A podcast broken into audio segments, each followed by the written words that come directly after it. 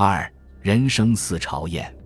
正月二十一日上午，尚书省都堂，经过令史许安国、左司都石元好问等人反复沟通，终于召开了在京百官、僧道和居民代表共同出席的大会，决定南京的前途。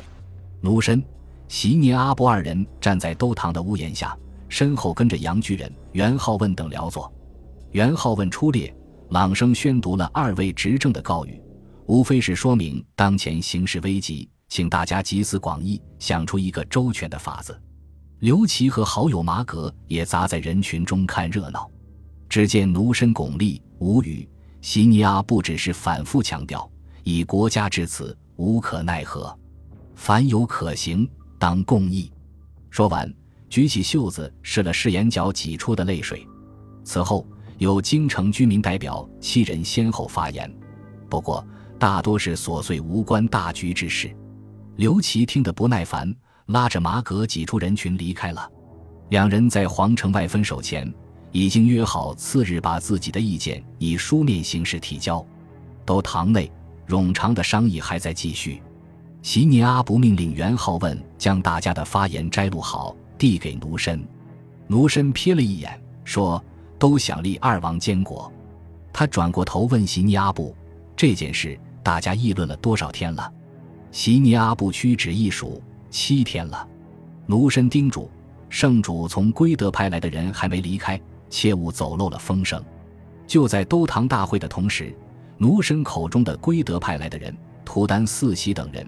正准备护送两宫出城，这支队伍的核心成员包括仁圣太后、图丹皇后、柔妃裴满氏、令人张秀蕊、兜霞、程昱、汤耀、皇乳母巩国夫人等十余人，还携带了哀宗亲征前没来得及带走的宫中珍宝，其中有马蹄金四百枚、利盒那么大的珍珠七千枚，外加生金山衣、龙脑板二级信瑞、玉玺。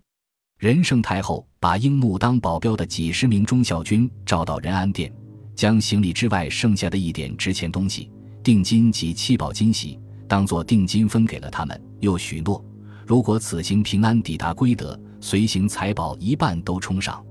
正月二十二日，似乎又是很平淡的一天。护送两宫的图丹四喜一行，头天夜里已经骑马悄悄出发，出城不到五十里。刚刚走到陈留，队伍就远远望见这座小城外忽然亮起三四处火光。他们害怕再往前走会遇到蒙古兵，只好停下来，犹豫不决。奴申本来就不太情愿放走两宫，听说了此事，赶紧派人劝说太后回京。于是，一行人又掉头原路返回。这天大清早进城，暂时在四喜的府邸安顿。四喜想带着大家当天晚上再尝试一次。不过，老太后表示自己备御鞍马，不愿再折腾，只好回宫先休养一阵。这天，南京城内还发生了很多事情，其中有一件或许算是个预兆，向南京城内的人们暗示这一天过后的恐怖。南京留守军政班子中，负责管理诸王府的翰林学士承旨乌古孙仲端，也算是个阅历丰富的人，他出使过蒙古。不但见过木华黎，还孤身一人并大夏、涉流沙于葱岭，到中亚花剌子模进见了成吉思汗。困守南京城内，他目睹饿殍遍地，将士离心；而执政却仿佛错获机心之下而寝出其上，浑然不知大难当前，感到无比绝望。